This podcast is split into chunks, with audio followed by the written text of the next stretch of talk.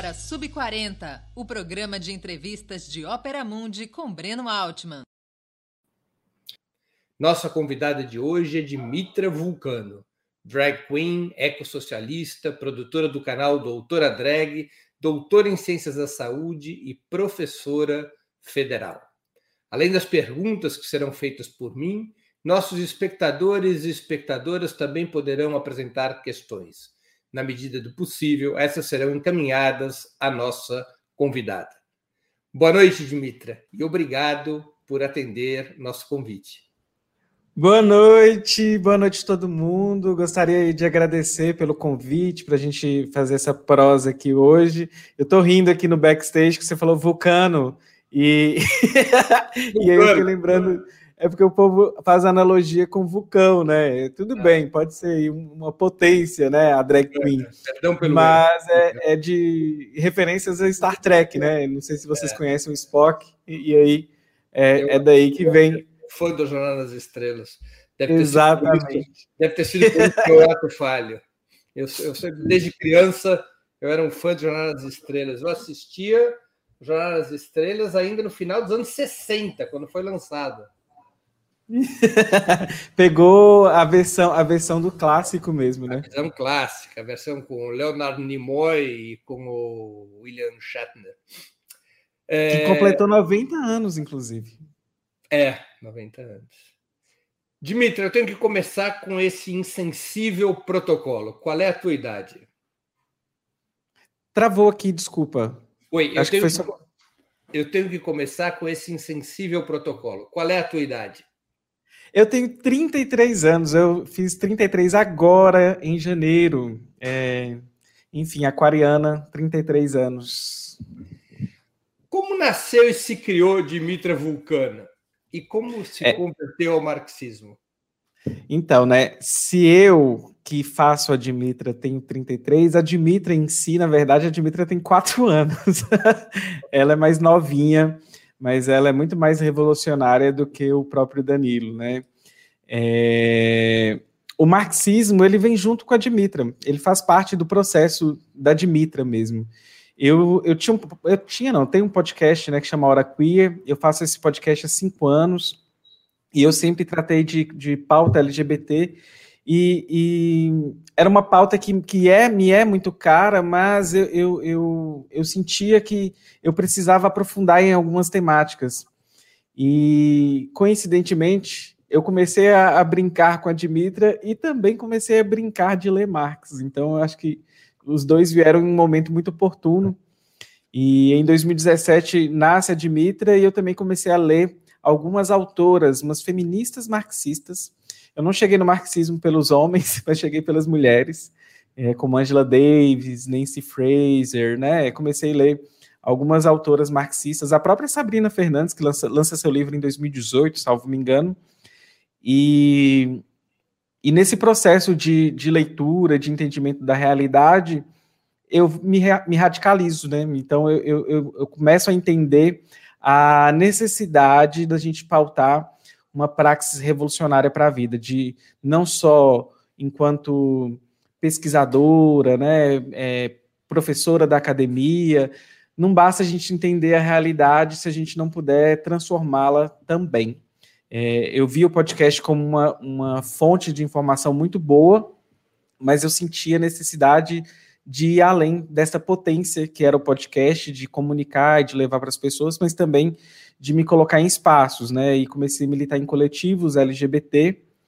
E ao final, né, chega um momento que desemboquei e estou hoje no Subverta, que é o coletivo, um coletivo ecossocialista, e que a gente está aí no PSOL, inclusive hoje, só para demarcar nessa live, né, um, um companheiro de coletivo que estava numa ocupação, o Tiago Ávila, é, foi preso é, com uso indevido né, da, da força policial, é, isso é bom pontuar. Mas voltando aqui, a Dimitra é isso, né? Será então... entrevistado é, por mim na próxima semana, dia 1 de abril, é o nosso próximo convidado do Sub-40.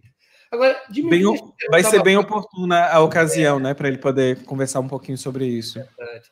Você, antes de existir a Dimitra, como é que foi a tua história de vida?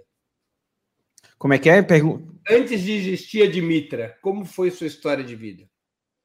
Então, eu sou eu sou do norte de Minas. As pessoas às vezes acham que o produtor de conteúdo sempre está no eixo São Paulo-Rio, né? E, e, esquecem. Eu sou do norte de Minas, eu sou daqui de uma cidade chamada Montes Claros, uma cidade, sei lá, tem 400 mil habitantes, 300 e poucos mil habitantes. E eu venho de uma família, praticamente todo mundo, né, da zona rural. Minha mãe veio para a cidade com sete anos trabalhar em casa de família e tudo mais. E aqui eu comecei a, a, a fazer letras em inglês, né? Vivia boa parte da minha vida em um bairro periférico e tudo mais. Comecei a fazer letras em inglês aos 18 anos e minha mãe morre. E quando a minha mãe faleceu, eu tive que tomar conta de dois irmãos mais novos e fui fazer administração. Mas meu intuito de vida ainda era ser professora, sempre quis ser professora. Então, eu vou fazer administração para poder tocar um pequeno negócio que minha mãe tinha, uma fabriqueta, é, que tem, inclusive tem muito a ver com a questão drag queen, né? Mexer com costura. E minha mãe era costureira. E, e acaba que eu, eu chego lá né, né nesse curso de administração somente por para protocolar, né, para tentar tocar a minha vida e cuidar dos meus irmãos, ser pai, ser mãe, ser, ser o tutor de, de, de, desses dessas criaturas, né? Uma criança de 7 anos, um irmão de 15 anos. E, e eu tinha até esquecido que eu não estava preparado para falar da vida, né? A gente volta nas memórias, mas é interessante a gente pensar um pouquinho. E aí eu fui fazer, fiz administração, só que eu sempre gostei muito de números e tudo mais, e era uma parte boa para fazer administração, mas eu me envolvi com grupos de pesquisa na área de saúde, começo a publicar bastante na área da saúde ainda na graduação e me, é, me, me, vejo, né, me deparo como estatístico de um grupo de estudos e vou fazer mestrado e doutorado na área da saúde. Onde o mestrado eu fiz, eu, o mestrado eu fiz na área das como é que é? Onde você fez a sua graduação? A, aqui em Montes Claros eu fiz na, na faculdade particular e aí a, o mestrado na, na universidade que é a Unimontes. Uhum. E quando eu terminei o mestrado, eu já estava meio que conectado com as questões mais das pautas sociais, a pauta LGBT e tudo mais. E eu queria fazer um doutorado na área de sociologia, já, já misturar tudo, né? Saí da administração, larguei um curso de letras em inglês quando minha mãe faleceu, e fiz um mestrado na área da saúde e queria fazer algo na, na área. Eu queria fazer algo em desenvolvimento social, sociologia, enfim, queria algo que, que eu pudesse é, conectar com os temas que estavam me movendo naquela época. Acaba que na minha cidade não tem é, nada do tipo, não tinha, na verdade, na época, né? E eu acabei fazendo, optando em fazer o doutorado em ciências da saúde por causa disso. Não foi um doutorado que me moveu assim pelas paixões, mas fui pragmática no sentido de que eu precisava de um diploma, de um título para poder é, me, me posicionar na academia. E ao mesmo tempo que eu fazia isso, eu ia produzindo conteúdo para o podcast, estudando teoria queer, gênero e sexualidade, até que eu me deparo com as feministas marxistas. Então é ali que eu, que eu meio que chego num ponto de encontro e aí eu vejo, né, assim, como que os limites da representatividade liberal, né, que a gente costuma muito acreditar, é, de pensar nas pautas é, identitárias, mas sem cair identitarismo, e quando a gente começa a ver as próprias contradições que o capitalismo nos coloca, aí a Dimitra começa a se radicalizar, e é por essa via aí que foi uma, uma trajetória interessante, assim, né? A trajetória que eu saio de vários lugares tentando achar um lugar, e talvez agora, aos 33 anos, eu, eu descobri algo que me move para estudar, para agir, para me organizar, para me colocar enquanto um, um ser político e social. Antes, antes desse teu contato com as feministas marxistas, você não tinha, eh, digamos, contato com a, com a atividade política ou com o marxismo? Essa foi tua porta de entrada?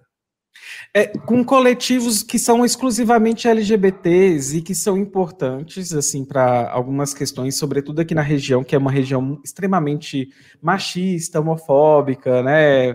É, a gente vive, né, sobre, sobre ainda os tempos coronelistas ainda, as pessoas aqui lidam com sobrenomes, né, filhos de quem, e aí essa questão de trabalhar com a pauta LGBT era muito importante e é muito importante, mas eu, eu sentia que a gente esbarrava em alguns limites que a gente não entendia desses, eu não entendia esses limites, né? Esses próprios limites da própria democracia liberal. E quando eu começo a perceber esses limites, eu desemboco na, na, na no encontro as feministas marxistas. Então, assim, trabalhar com, com questões da pauta LGBT, com movimentos LGBT, é, faz parte do meu processo de construção da identidade, né? Eu tenho até um, um vídeo que a gente pensa, né, que primeiro a gente tem que se colocar neste mundo, enquanto pessoa é, não hétero, é, uma pessoa que, que está fora de alguns padrões que a sociedade espera da gente, eu tive que trilhar primeiro uma trajetória para me entender como bicha, como gay, como homem gay que eu sou, para depois eu me entender é, para além disso. Então, é, é, um caminho que cada um tem é, é uma, uma, uma, trajetória específica, né? uma jornada específica, mas que isso para mim foi muito interessante, porque a partir disso eu começo a despertar para outras coisas, para outras realidades, Aqui na minha cidade, até pouco tempo atrás, as pessoas serem abertamente LGBT é, hoje ainda é problemático, mas muito tempo atrás, assim, né? Algum tempo atrás, era mais é, é difícil, não tinha espaço, não tinha local é, para as pessoas serem quem são. E cidade pequena, muito difícil a gente lidar com essas questões. Então, isso foi muito importante para o meu processo de, de entendimento de quem eu sou, o que eu estou fazendo aqui. E, isso é muito importante assim nas trajetórias de quem é LGBT para se colocar no mundo e esse mundo que não te entende, que não te aceita, que não te que não te acolhe. Eu acho que é uma palavra boa é essa. A gente falta acolhimento para as pessoas LGBTs. Você acredita que, digamos, com esse personagem drag queen é possível atrair um público diferente do que os alcançados pelos formatos mais tradicionais? É isso que eu vejo na Dimitra, né? Porque eu, por exemplo, eu, adoro a arte drag queen, eu acho uma coisa super fenomenal, é, assim, super interessante, me, me divirto e me aprendo todos os dias com, com a arte drag queen. Só que eu não me via, por exemplo, trabalhando numa boate, dançando, eu não tenho essas habilidades para isso, sabe? É, nem para maquiagem eu tinha, eu acho que para maquiagem eu fui aprendendo com o tempo é, hoje eu acredito que uma maquiagem é bonita, mas assim, nem sempre foi também, não. nem maquiagem, peruca, né? A gente é um processo. Se você vê a Dimitra de, sei lá, quatro anos atrás, não tem nada a ver com a de hoje, mas tá tudo bem, faz parte do, do processo dela. Só que é, eu vi a Dimitra, a potência da Dimitra era de pegar já o que eu sou, que é ser professora, e potencializar isso, levar esta voz né? Utilizar isso como uma ferramenta. Porque é engraçado, Breno, porque existem pessoas que, inclusive, são até homofóbicas, mas elas param para me ouvir. E isso é, é, é, é não sei, é uma pane no sistema é, hétero, cisnormativo, porque as pessoas param para poder primeiro entender o que está acontecendo e quando vem, algumas acabam é, parando para prestar, prestar atenção e me ouvir. Isso é muito interessante, assim.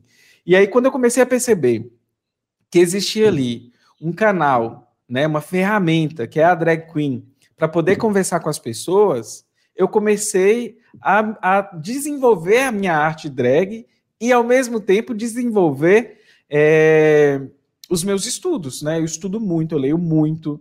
É, como eu já venho, é, já sou professora, já tenho uma autonomia nos estudos, é, eu fiz uma trajetória de como se fosse um intensivão para poder entender do, dos debates que estão dentro do meio do marxismo, me posicionar diante disso, tentar entender a realidade e ainda me organizar coletivamente a partir disso. Então, é, e a Dimitra, ela foi uma ferramenta para poder canalizar.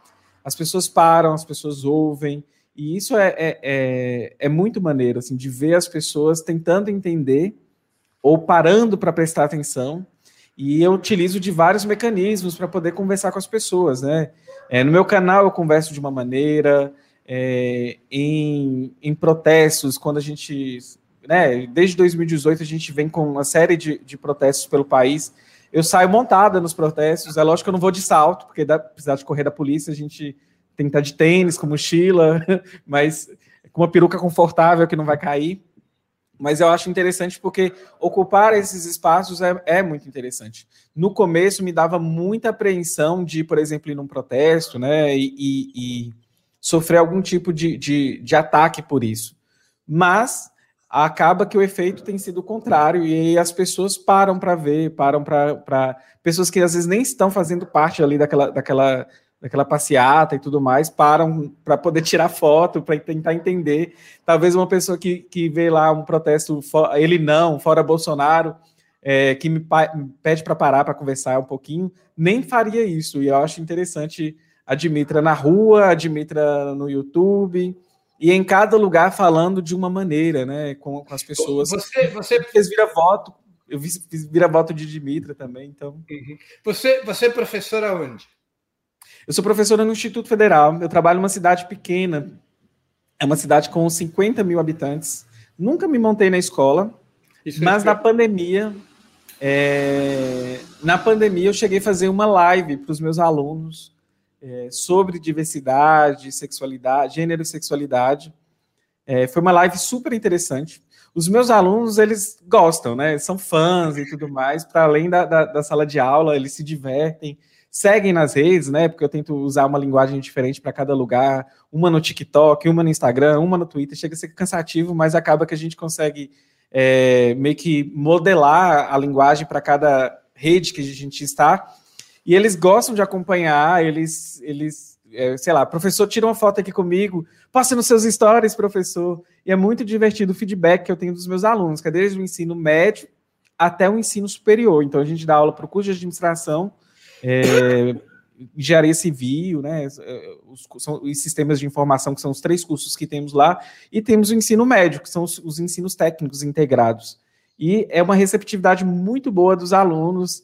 Eu só não tenho uma receptividade de uma parcela, né, de colegas que são bolsomínios, aí tem uns problemas políticos, que se eu não fosse de Mitra, ou sendo também, já teria um incômodo. Mas sendo de Mitra, incomoda muito mais. Mas entre os alunos ou entre os seus colegas professores, você percebe homofobia explícita? Entre alunos, eu nunca senti, inclusive entre até mesmo alunos que são, por exemplo, com, com um tom mais conservador, sabe? Eu, uhum. eu, eu, eu não sei porquê, mas lá na, na, na, cidade que eu trabalho, os alunos têm um profundo respeito pelo professor, é uma coisa assim muito linda de se ver. E é um respeito assim que quando eles têm que se posicionar criticamente, eles se posicionam, mas é, eu nunca vi aquele tipo de ataque que a gente costuma ter do professor da, da escola pública que acontece. Agora, entre, entre colegas, existe um, um, um preconceito velado, mas existe também, por exemplo, uma receptividade da gestão de estar tá discutindo essas temáticas. Então, eu acredito que quando a gente tem pelo menos um movimento é, inclusive, não é um movimento da gestão, é umas questões também que são legais, né? A, a, escola ela precisa ser inclusiva, existem dispositivos que obrigam a escola a ser assim, e acaba que a gestão também é muito, muito aberta a isso. Então eu vejo que, que essa abertura faz com que a gente eu consiga ter um diálogo com os meus colegas e com a gestão, e que tenha momentos para a gente poder debater sobre isso. Por exemplo, recentemente eu fiz uma live com com mulheres trans, falando sobre as mulheres trans no contexto acadêmico. E é lógico que eu fui desmontado para não, não, não as pessoas não misturarem a identidade de gênero com performance de gênero. Mas eu achei super bacana porque as pessoas gostaram muito e as pessoas não entendem muita pauta. Aqui, aqui na minha região, é uma região que nem essa pauta ela não é tão é, antenada para todo mundo assim. Então acaba que você tem pessoas de vários espectros, assim, que eu colocaria, pessoas que não entendem, mas que estão dispostas a entender, pessoas que não entendem, mas que estão extremamente incomodadas com aquilo e que não têm uma posição de, de, de, de mudança mesmo. Por exemplo, eu ando sempre com livro, né, pela, debaixo do braço, é, e sempre estou lendo alguma coisa. Eu estava lendo aquele livro da história do movimento LGBT no Brasil, e aí eu fui para a sala de aula, deixei a, o livro na, na, na, mesa da sala, de, do, da sala dos professores, colegas homens, vendo aquilo lá, estavam fazendo piadinha, ao nível. Uhum. E aí uma colega que viu, e ela foi me contou, e aí eu cheguei e relatei para eles, até escrevi um texto no Medium na época, e, e postei, e falei assim, gente, olha, isso aqui é uma reflexão, acho que vocês precisam pensar um pouquinho sobre isso, porque esse, essa temática, ela é para ontem, né? Vocês precisam entender essa temática para ontem. E lá na escola eu também atuo em núcleos, né? Criaram os dispositivos, por exemplo, tem núcleo de ensino e pesquisa em gênero e sexualidade. O presidente do, do, do núcleo sou eu. Então acaba que, que é, ao mesmo tempo que vai ter as pessoas que não que não aceitam, mas também que não é, revelam sua, sua homofobia em, em, com todas as letras possíveis, mas tentam ali boicotar, né, fazer alguma questão, alguma coisa para poder é, meio que criar é, embates. Para mim foi muito é, é, muito cansativo, mas existe a maioria que eu acho que é importante apontar, que é uma abertura positiva para poder pensar essas questões. E eu acho isso que, eu, que eu, é onde eu me foco porque eu já me desgastei muito assim com isso. Sei lá, imagina, sei lá, 2014, antes desse Brasil ser o que é hoje, da gente ter grupo de professores que era muito comum ter piada homofóbica. Teve que ter uma pessoa para poder apontar isso, né, e, e tentar trazer isso. Então eu acho que ao mesmo tempo que eu sentia que eu me silenciava dentro desses espaços, eu buscava me informar, é, me politizar também a partir disso, desses incômodos e, e, o primeiro incômodo foi a, a LGBTfobia. E é o que faz com que nasce o meu podcast. Eu criei o podcast numa época que eu estava muito, muito mal de saúde mental. Eu estava com depressão, com ansiedade, é, dentro de casa, assim, sem me sentindo, me sentindo é, sem mobilidade alguma, né, sem capacidade de mobilizar. E acabou que eu comecei a ouvir podcast por causa de uma ex-professora minha. E gostei tanto. Falei, olha, podia fazer isso aqui, porque tem muito homem hétero fazendo esses eh, podcasts, então podia ter um podcast LGBT. E quando eu comecei a pensar esse podcast LGBT, eu comecei a, a ver todo o rolê político por, por trás disso. Então isso é muito, muito maravilhoso, de pegar uma coisa que desgasta e transformar isso numa potência. E eu mal sabia que essa potência ia virar Dimitra Vulcana. Dimitra, você disse num vídeo que está cansada de ser chamada de influencer. Por quê? Então, gente, olha só. Eu acho que tem uma dinâmica que a gente tem que pensar muito e se refletir quando, quando a gente se posiciona nas redes. A gente produz conteúdo, é interessante produzir conteúdo para chegar nas pessoas. Muitas pessoas sei lá, eu tenho um grupo, no, eu tenho grupos de estudo com pessoas lendo Marx comigo, Marx e Engels, né? Estamos lendo atualmente, por exemplo, Manifesto, o Capital 1, o Capital 2, estamos lendo, terminamos de ler 18 de Brumário, estamos lendo a Sagrada Família. Eu sinto mais que um trabalho de formação política do que um trabalho de é, da relação que as pessoas têm como influência com as pessoas. Então eu produzo conteúdo e, e a forma que eu produzo conteúdo, a ideia que eu central que me norteia é chegar nas pessoas. É lógico que tem uma estética que é bonita, é, é, é, como é que fala? Ela tem toda uma aura LGBT e tudo mais, drag queen, mas ela tem um intuito que é político. Então, esse intuito é fazer um despertar da consciência de classe para as pessoas. Então, eu utilizo isso como uma ferramenta.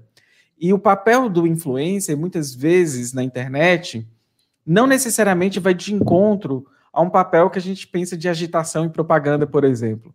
Então acaba que e a gente se depara com contradições, né? Todo dia aparece no meu e-mail empresas que estão ligadas, por exemplo, com apoio à ditadura, pedindo para fazer publi. São coisas que não se encaixam com a minha praxis. Então, você acaba que, que ser influencer, para mim, não encaixa. Né? Eu não me sinto bem neste lugar. E é um lugar que eu já desejei estar, inclusive. Quando eu comecei a Dimitra, eu, eu, eu, eu talvez eu teria nos meus desejos mais secretos, queria ser influencer. Mas quando eu chego nesse espaço, falo, não, isso não, não é o que eu devo ser. Eu, eu, eu estou aqui para trabalhar com, com formação política, levar as pessoas com as informações de forma leve, trabalhar em diversos níveis, porque eu penso também que o meu canal é como se fosse uma grande sala de aula que a gente tem pessoas que estão tem pessoas que estão chegando agora porque viu uma drag queen achou interessante. Tem pessoas que já têm uma formação política bem é, é, madura inclusive. Então acaba que eu tento trabalhar com diversos conteúdos de diversos níveis no meu canal. E isso para mim não é o papel de influencer né? Eu vejo por exemplo muitos influencers. Eu já vi influencers assim com vídeos assim, cansei de ser militante. E aí eu fui entender o que, que era eh, ser militante para essas pessoas. Ser militante era ela tratar de temas sensíveis como LGBTfobia, alguma coisa assim do tipo, mas só isso, isso era a militância. Não é desmerecendo esse trabalho, porque é um trabalho interessante de conectar as pessoas com pautas que não são interessantes, mas isso não é ser militante. Então, assim, é, é, é até mesmo um esvaziamento da palavra militante. Porque a prática militante, ela demanda da gente muita energia. A gente tem que estar aqui nas redes, a gente tem que estar fazendo trabalho offline, a gente tem que estar se organizando, a gente tem que estar é, pensando numa questão coletiva é, e como a gente pode colaborar para o nosso para o nosso coletivo, mas também para um projeto de sociedade maior. Então, eu acho que vai além do que é ser influencer. Acaba que nem sempre vai dar para a gente é, conseguir fazer tudo que um, um, um, influencer faz, porque não vai de encontro ao, que, ao projeto do que a gente tem com, de estar nas redes. É lógico que a gente precisa de fazer com que, que a nossa voz se amplie, mas a gente tem que. Eu acho que a forma é diferente porque não é o mesmo objetivo final. Às vezes as pessoas estão ali para se divertir, para fazer vídeos e, e dar conselhos para as pessoas e tudo mais, mas o objetivo meu final não é esse. Meu objetivo é, é tentar chegar nas pessoas e fazer um despertar político. Por isso que eu sempre falo, se organize coletivamente. Depois eu falo assim, não estou falando da boca para fora, vou te explicar por que você deve fazer isso. Olha, está acontecendo isso na sociedade atualmente desperte seu olhar para isso e mostre com exemplo, sabe? Tem uma, tem uma pergunta aqui de um espectador nosso, Everton Pascoal, que tem a ver com esse tema que você está abordando. O que te levou a escolher o Subverta para se organizar? E como se organizar em cidades pequenas? É, quando eu comecei a conhecer o Subverta, eu achei interessante de pensar a, a perspectiva ecossocialista. Quando eu comecei a entender o ecossocialismo, a centralidade do ecossocialismo no Subverta, eu comecei a, a me interessar e a ler sobre. E quando eu me interessei e li sobre, fui fazer as reuniões de, de, de para conhecer mesmo, falei assim, ah, é aqui talvez que eu, que eu possa construir um projeto né, de sociedade mais interessante. E o Subverta ele me despertou isso, essa, essa, essa questão da horizontalidade, da pauta ecossocialista estar na centralidade do debate. Eu acho que isso me deu um, um despertar melhor para a, meio que canalizar os meus conhecimentos que eu já vinha construindo sobre o marxismo, mas que ainda não eram organizados coletivamente no que tange a questão marxista, porque eu já era organizado coletivamente é, em questões, em coletivos apenas LGBTs. E isso é, tem totalmente uma, uma, diferença de método de, de, de, abordagem. Inclusive, a gente é marxista e marxista tem método, né? A gente tem um materialismo histórico dialético aí para a gente não só interpretar, mas para a gente também agir de acordo com as condições materiais que a realidade nos apresenta. E a cada momento nós temos grandes desafios a serem enfrentados. E uma outra coisa que, que mais me dá uma sensação interessante, Breno, é que quando a gente está organizado coletivamente, o Brasil ele é um país que nos dá um sentimento de angústia e de ódio todos os dias e, e um ódio que nos adoece. Agora, o ódio, o ódio de classe, ele eu acho que, que quando ele é semeado de forma positiva, a gente pode não só fortalecer a saúde mental, né, a cabeça mesmo, mas como achar um propósito mais interessante. Então, assim, quando você tem esse ódio, mas você consegue canalizar esse ódio de classe para grupo específico, que é a classe dominante, e também atuar em projetos que visam é, derrubar esse tipo de sociedade para a gente construir uma sociedade melhor, eu acho que isso nos dá um, uma sensação, é, talvez, de um propósito maior e, eu acho que a gente meio que se encaixa, a gente meio que consegue perceber o cenário e o que, que pode ser feito, o que, que pode ser semeado, mesmo que a gente não veja né, um, um mundo melhor, mas a gente pode semear as bases para deixar é, coisas interessantes aí para as gerações vindouras. Eu acho que a gente, a gente tem que pensar nessas próximas gerações, porque eles têm, terão um grande desafio, e a gente tem que ajudar a trilhar um caminho aí para eles conseguirem mais sucesso.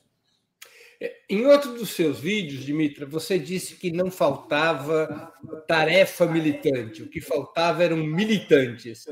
O que você quis dizer com isso? Nossa, é, Breno, tem tanta coisa para a gente fazer.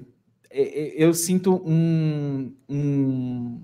É porque, basicamente, existe uma função ideológica no capitalismo em relação até ao próprio lazer e tempo. Porque o tempo nosso ele é tão canalizado apenas para explorar a nossa força de trabalho que falta tempo para a gente fazer outras coisas que nos dão prazer, até mesmo em relação ao lazer mesmo. Mas também falta tempo para as pessoas se organizarem. Por exemplo, nem todo mundo que é organizado coletivamente está, não está organizado coletivamente porque não quer, é porque não pode, é porque não dá, é porque não sobra tempo, é porque não as condições materiais dessa pessoa não favorecem que ela esteja nesses espaços. E, e isso faz com que quem esteja nesses espaços esteja com excesso de, de tarefas. E as tarefas, elas não param, elas só aumentam. Agora, o número de militantes, a gente precisa de mais militantes no país. A gente precisa de mais pessoas filiadas aos partidos, mesmo que a gente entenda as limitações da institucionalidade, a gente precisa de mais pessoas nos coletivos, e a gente sabe que o neoliberalismo, ele agiu nas pessoas de forma a diminuir é, a, a potencialidade dos laços solidários. Então, é, as pessoas estão cada dia mais é, individualistas, é, levadas para uma cultura meritocrática, mas isso tem tudo a ver com um projeto de sociedade que foi construído desde Margaret, Margaret Thatcher e, e, e o Reagan, né? não existe sociedade, existem indivíduos. Então, assim, esse processo de, de cortar os laços solidários, ele é muito longo e ele funcionou. A verdade é esta. E existem espaços que as pessoas se organizam, mas alguns lugares as pessoas precisam se organizar e estão organizadas por questões de sobrevivência. E outros as pessoas ainda não conseguiram despertar essa, essa para essa organização e às vezes nem podem porque o capitalismo nem isso deixa, deixa as pessoas terem tempo para poder é, utilizar para seu lazer, para seu descanso, para ter uma melhor saúde e também para poder é, pensar e construir uma sociedade melhor e mais justa, mais solidária.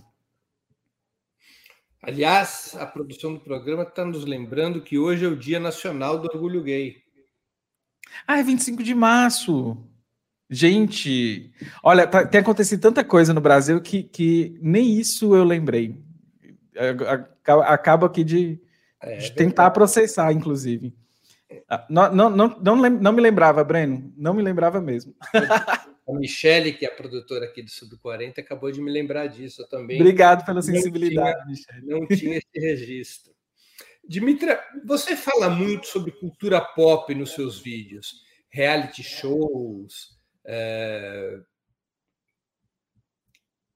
uh, games. Por que esses temas? De que forma eles se relacionam com a tua luta, com a tua organização, com o teu esforço pedagógico?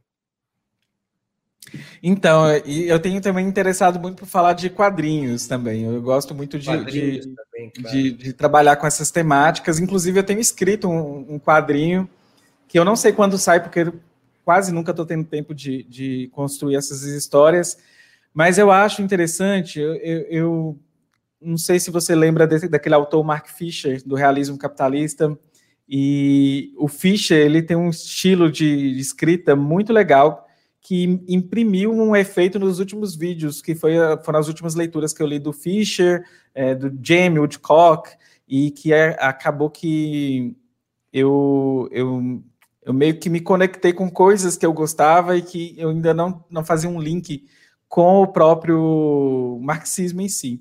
Então, quando a gente pensa, por exemplo, né, games, é, que indústria é essa? É uma indústria bilionária, move muito dinheiro e que tem um grau de exploração da classe trabalhadora tremendo, tremendo, tremendo, tremendo. É um lugar extremamente sexista, machista, LGBTfóbico, racista que cria bases, inclusive, para usuários estarem da mesma maneira e que também trabalham com temas políticos, sem parecer que são políticos, mas que criam uma, uma subjetividade reacionária nas pessoas.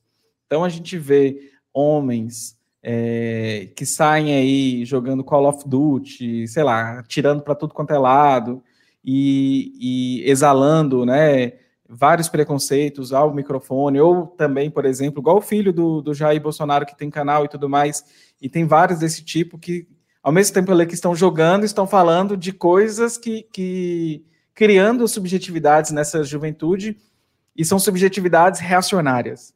E eu acho que a gente precisa também é, criar novas subjetividades nessa galera.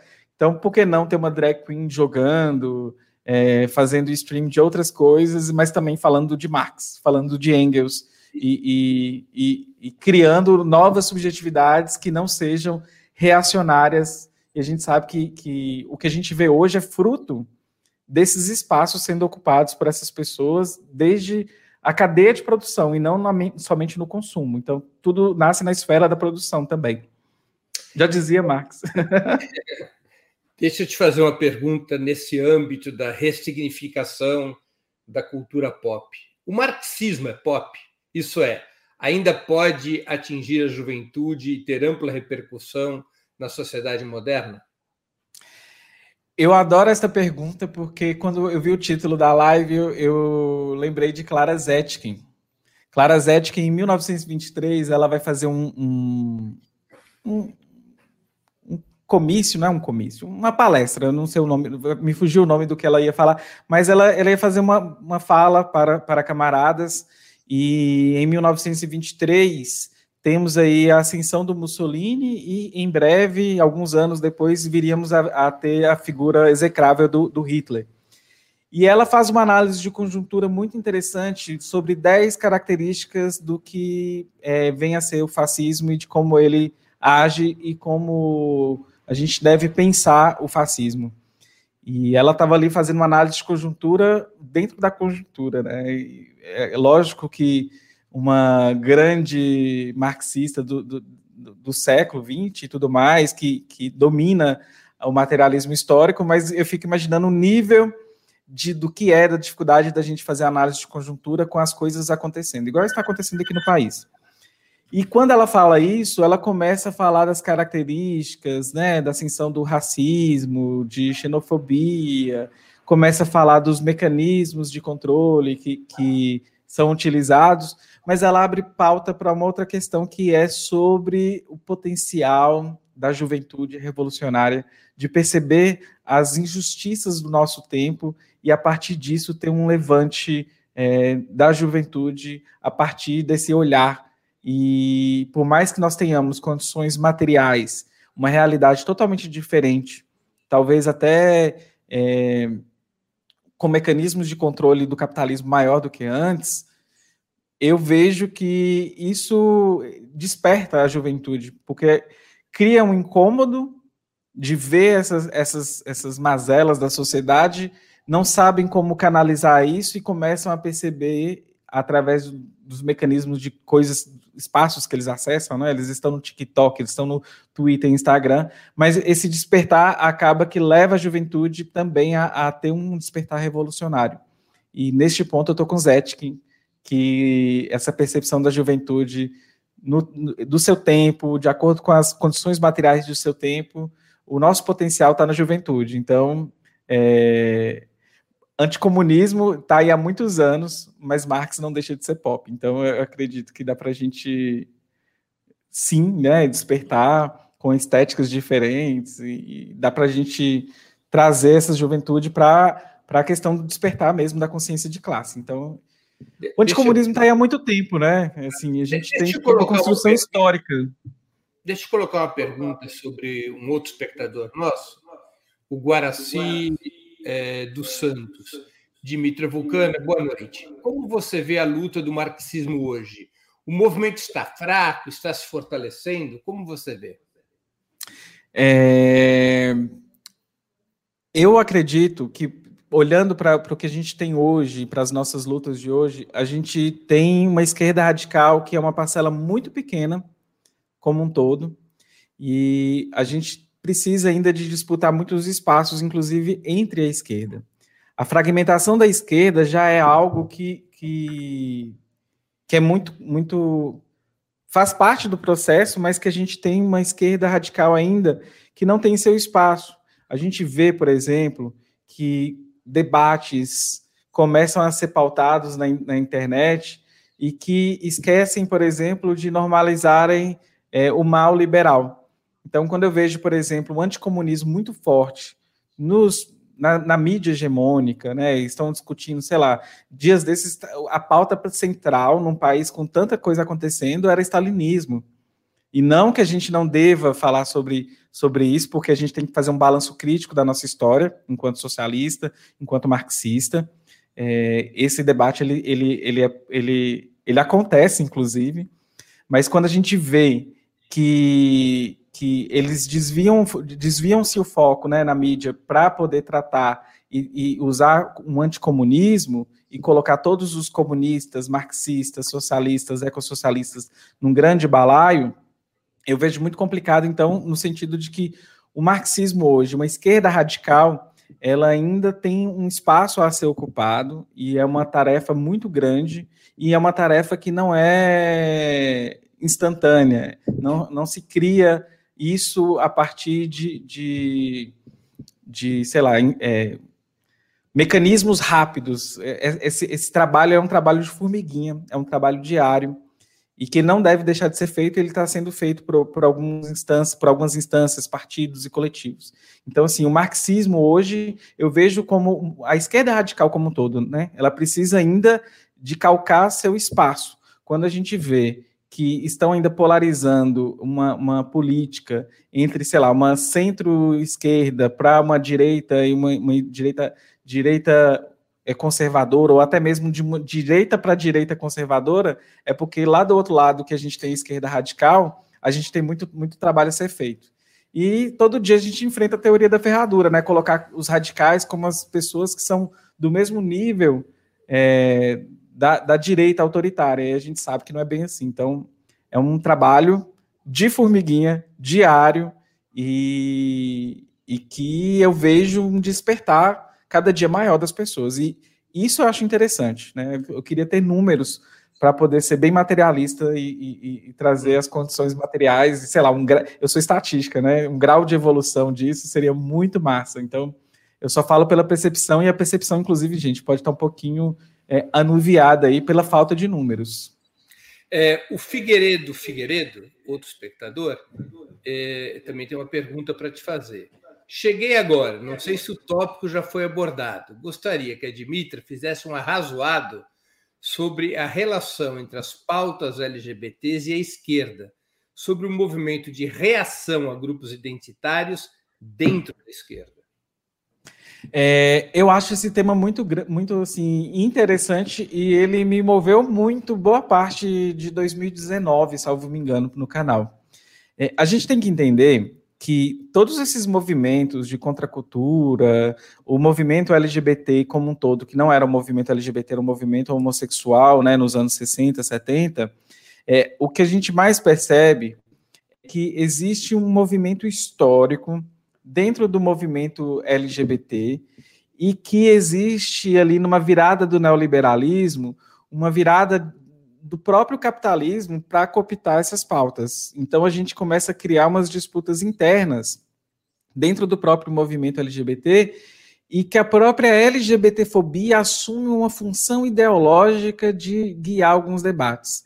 Quando, por exemplo, a gente começa a perceber nos inícios dos anos 2000 e 2010, por exemplo, pauta LGBT começando a ficar mais em, em voga, né? E começa para 2010 para 2000 e, e pouquinho, a gente começa a perceber que existe uma função ideológica da LGBTfobia de um distanciamento das pautas LGBTs da luta de classe. O que, que eu quero dizer com isso? Quando a gente começa a perceber, e aí começa a se colocar que as pautas LGBT são pautas tidas como é, modernas e que sei lá, aquele, aquela pessoas que não estão acostumadas com essas pautas são pessoas atrasadas, a gente cria um distanciamento entre a classe trabalhadora LGBT e a classe tra trabalhadora não LGBT, porque ao fim e ao cabo todos são classe trabalhadora. Então existe uma função ideológica na própria LGBTfobia de criar esses mecanismos de distanciar. E isso foi utilizado muito é, desde a virada neoliberal, que pega os movimentos que têm uma, uma radicalidade maior e é, meio que trazendo essas pautas para dentro do Estado e algumas sendo sendo instrumentalizadas, o que é interessante quando a gente vê avanço de direitos LGBTs pelo mundo afora, pelo país, pelo Brasil mesmo que a gente vê. Só que a gente vê também que cria cisões e a gente começa a perceber que tem um movimento LGBT que vai mais para a questão liberal e que começa a pensar e pautar direito e consumo como a mesma coisa. E a gente começa a ver fenômenos, fenômenos como, por exemplo, o Pink, Pink Money, por exemplo. Então a gente vê que existe um movimento histórico de desradicalização que cria cisões entre o movimento, entre o movimento. E aí tem um movimento LGBT para via liberal, mas existe um movimento LGBT que consegue ainda costurar com a luta de classes. E eu acho interessante e importante é, o nosso papel enquanto LGBT e marxista é justamente fazer essa costura, né, de, de trazer esses debates para dentro das nossas organizações e para fora das nossas organizações. Então acaba que existe uma cisão e quando a gente cai no identitarismo é muito fácil. Por exemplo, é, a Dimitra de 2015 dificilmente que iria querer ser marxista e tudo mais, porque estava tão imbuída de anticomunismo, mas também com aquela ideia de que é um movimento de homens brancos, cisgêneros, que não é um espaço para uma bicha estar no meio desse tanto de homem sisudo, marxista. E talvez, assim, inclusive, seja por isso que eu cheguei pelas feministas marxistas. É, talvez seja uma, uma, uma, uma grande pista aí que existe uma construção, uma luta Inclusive, é uma luta que eu acho que é feminina, um papel central das mulheres radicais que estão construindo os espaços e, e disputando mesmo, falando sobre, é, sobre é, sexismo, machismo, e isso eu acho que cria um ambiente acolhedor. Me lembra muito aquele livro da, da Nancy Fraser, da Titi e da. Me fugir o nome da outra autora, mas do feminismo para os 99% é um feminismo marxista para as LGBTs, para as pessoas é, que têm algum, algum tipo de deficiência, é, para as pessoas de todo o mundo mesmo. Então, assim, acaba que elas, aquele manifesto ele é muito lindo e eu acho que ele é acolhedor. Então, assim, o que eu mais vejo é uma função ideológica de cisão dessas pautas, né? Falar sobre identitarismo, sobre pauta anti-opressão. Esses dias eu até li um, um, texto de um camarada negro falando por que eu não uso mais a palavra identitarismo. Porque ele também vê uma função problemática da gente até pautar os problemas do identitarismo, porque pode ser que a gente também está criando ali mais problema ao debater o pro problema. É lógico que a ideia do texto não era não debater, era só não usar mais a, a palavra identitarismo. Eu gosto muito de usar pautas anti-opressão, e ainda falei com ele que, que gostei muito do texto dele, que cutucou o fundo do meu cérebro, até brinquei assim com ele, e que eu iria achar uma palavra que é, denotasse para mim o meu incômodo com o identitarismo. Hoje o identitarismo me incomoda muito, mas eu também fui identitária. E aí a gente tem que pensar por que, que eu fui e por que muitos ainda são. Então a gente tem que tentar entender os limites e as nuances disso e de ver como que o acesso a essas informações dificulta.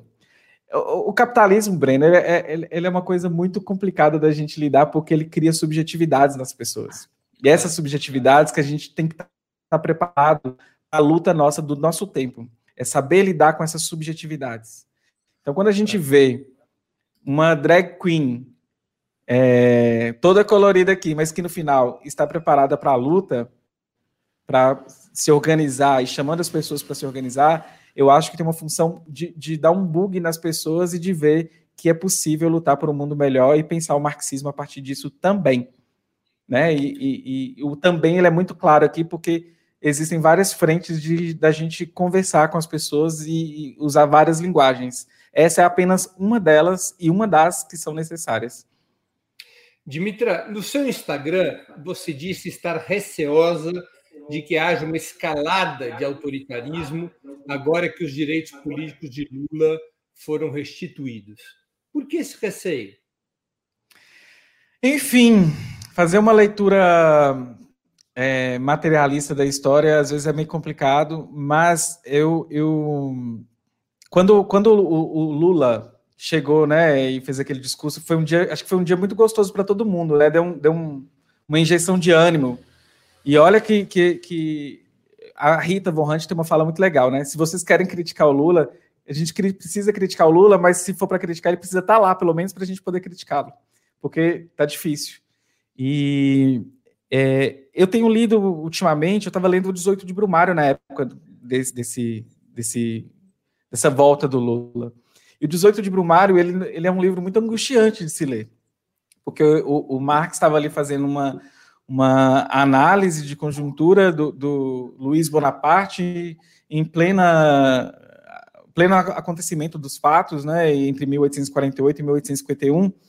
E quando a gente começa a ver algumas questões que, que, que a história se repete, né, primeiro como farsa e depois como tragédia, ou primeiro como tragédia e depois como farsa, a gente começa a perceber alguns mecanismos que podem é, aumentar a escalada do, autor, do autoritarismo.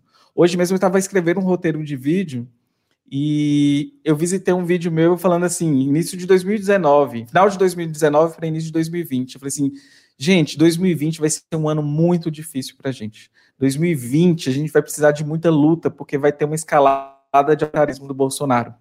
Mal sabia eu que estaríamos numa pandemia e que teríamos uma escalada muito maior do que eu imaginei.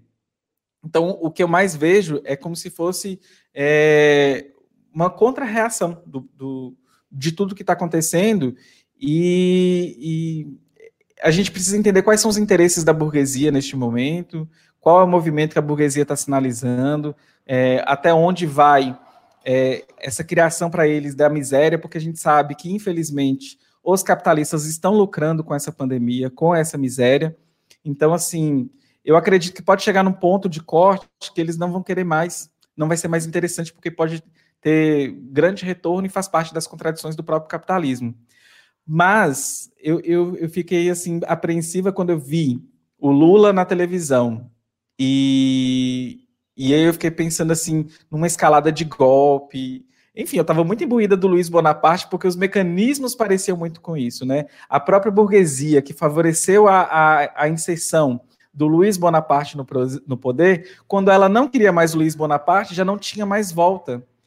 O Estado estava todo aparelhado, as Forças Armadas estavam aparelhadas. Existe todo um movimento na história que Marx vai mostrando no 18 de Brumário, que você fica assim, caramba!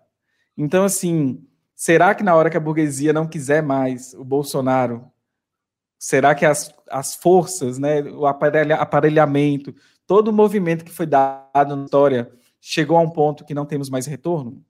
Não sei. É, não, não ouso fazer essa análise de conjuntura tão rápida, mas ouso a, a trazer os questionamentos e, e, e os receios de, de, da gente ter algo que pode escalonar para questões que a gente não dê conta mais de lidar, nem a própria burguesia que traiu o proletariado, né, e que, que, que favoreceu todo o espaço para Bolsonaro estar onde está. Então, quando eu vejo Lula lá no. Diga. Não, conclua, conclua, por favor. Então, assim, quando eu vejo um Lula fazendo um discurso desse, eu fico pensando só no, no, ponto de não retorno, assim, de algumas questões de aparelhamento mesmo do Estado, de, de correlações de força que a gente pode estar aí em grande desvantagem. A reabilitação eleitoral, civil e eleitoral do Lula te dá esperanças? Sim. Eu sinto uma dose de energia. Eu senti pessoas é, animadas com isso. E eu acho engraçado que talvez fazer um balanço né, de pessoas que são, inclusive, antipetistas, mas que ficaram extremamente decepcionadas com o Bolsonaro. E eu queria entender essas pessoas e entender esse fenômeno que eu ainda não consigo dar conta dele, de, de das pessoas arrependidas e pessoas que talvez podem sonhar com, com uma sociedade que, que não seja isso aí que, que a gente está vivendo, nessa né? distopia total. Então, eu, eu vejo esse processo como um caminho interessante para a gente, mas é, não sei se, se, Não sei não, isso eu tenho certeza, né? Que a gente poderia ter evitado 300 mil mortes, né, Breno? Uhum. Claro. Não precisávamos chegar a esse ponto. É, Dimitri, a gente está chegando ao fim da entrevista. Vou aqui agora passar para as nossas perguntas ping-pong. Prato preferido? Um, estrogonofe de grão de bico. Na verdade, não é esse, não, mas é porque me fugiu o nome do outro. Você é vegana? Sim. Time de futebol? Nenhum. Futebol para mim me dá, me lembra muito relações é, complicadas com família, pai, essas coisas. Então é nenhum. Livro inesquecível. Livro inesquecível. Eu acho que enquanto acho que é, o livro que mais me marcou nos últimos anos foi ler a história de Angela Davis. Eu acho que eu li esse livro em 2017. Acho que foi 2017 é, ela escreveu com 23 anos e que potência ela era, era aquela mulher. Música preferida? Não tenho, você acredita, Breno? Não tenho. Eu não, eu sou muito fraca de música porque eu ouço muito podcast há 5, 6 anos e acaba que para mim qualquer música da época eu estou ouvindo e, e, e, tem um gosto muito eclético, desde é, ouvir é, axé, depois está ouvindo pop e, e, não, mas não, não crio é, vínculo com nenhuma. Filme marcante. O Jovem Marx. Se esse filme não marcar as pessoas, eu acho que ele é uma produção. É difícil da gente ter uma produção legal, interessante, para até quem não é marxista, e gostar de um filme que não é anticomunista e é bem feito, assim, sabe? Tem algumas questões técnicas, mas eu acho que é um filme super interessante. Ídolo político. Qual? Ídolo político. Eu sou marxista e a gente é iconoclasta. Evento histórico do qual gostaria de ter participado. Nossa, quando a Michelle, é Michelle, né? Ela me mandou, eu fiquei pensativa, assim, qual evento histórico que eu queria ter participado? E caramba, eu não consigo denotar nenhum, pensar nenhum evento histórico, mas eu, eu queria sentir de perto a virada de 64 no, no Brasil, só para saber, é, meio que, que só entender mesmo algumas questões que nos chegam até hoje, mas só por curiosidade. Mas é difícil de pensar em evento histórico, né? Dimitra, muito obrigado por teu tempo e por ter participado do Sub-40. Eu tenho certeza que nossos espectadores e nossas espectadoras aproveitaram muito essa nossa hora de conversa. Muito obrigado. Eu que agradeço, foi um prazer estar aqui com vocês, bater um papo. Hoje eu estava borocochô, porque a gente estava aqui com as nossas lutas, mas é interessante também quebrar um pouquinho o clima do dia para poder conversar com outras pessoas. Chega ao final mais uma edição do programa Sub 40. Hoje nossa convidada foi Dimitra Vulcana.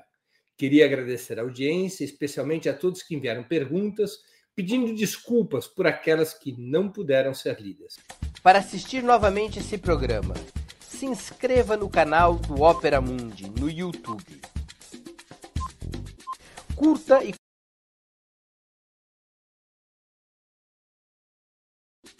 Para assistir novamente esse programa, se inscreva no canal do Opera Mundi no YouTube. Curta e compartilhe nossos vídeos. Deixe seus comentários. O jornalismo de Ópera Mundi é mantido com o seu apoio. Faça uma assinatura solidária em www.operamundi.com.br. Com um pequeno valor mensal, você nos ajuda no desenvolvimento de um jornalismo, desenvolvimento de um jornalismo, desenvolvimento de um jornalismo, desenvolvimento de um jornalismo, desenvolvimento de um jornalismo, desenvolvimento de um jornalismo, desenvolvimento de um jornalismo, desenvolvimento de um jornalismo, desenvolvimento de um jornalismo, desenvolvimento de um jornalismo, desenvolvimento de um jornalismo, desenvolvimento de um jornalismo, desenvolvimento de um jornalismo, desenvolvimento de um jornalismo, desenvolvimento de um jornalismo, desenvolvimento de um jornalismo, desenvolvimento de um jornalismo, desenvolvimento de um jornalismo, desenvolvimento de um jornalismo, desenvolvimento desenvolvimento e um jornalismo em desenvolvimento e um jornalismo em desenvolvimento e um jornalismo em desenvolvimento e um jornalismo em desenvolvimento e um jornalismo em desenvolvimento e um jornalismo em desenvolvimento e um jornalismo em desenvolvimento e um jornalismo em desenvolvimento e um jornalismo em desenvolvimento e um jornalismo em desenvolvimento e um jornalismo em desenvolvimento e um jornalismo em desenvolvimento e um jornalismo desenvolvimento e um jornalismo desenvolvimento e um jornalismo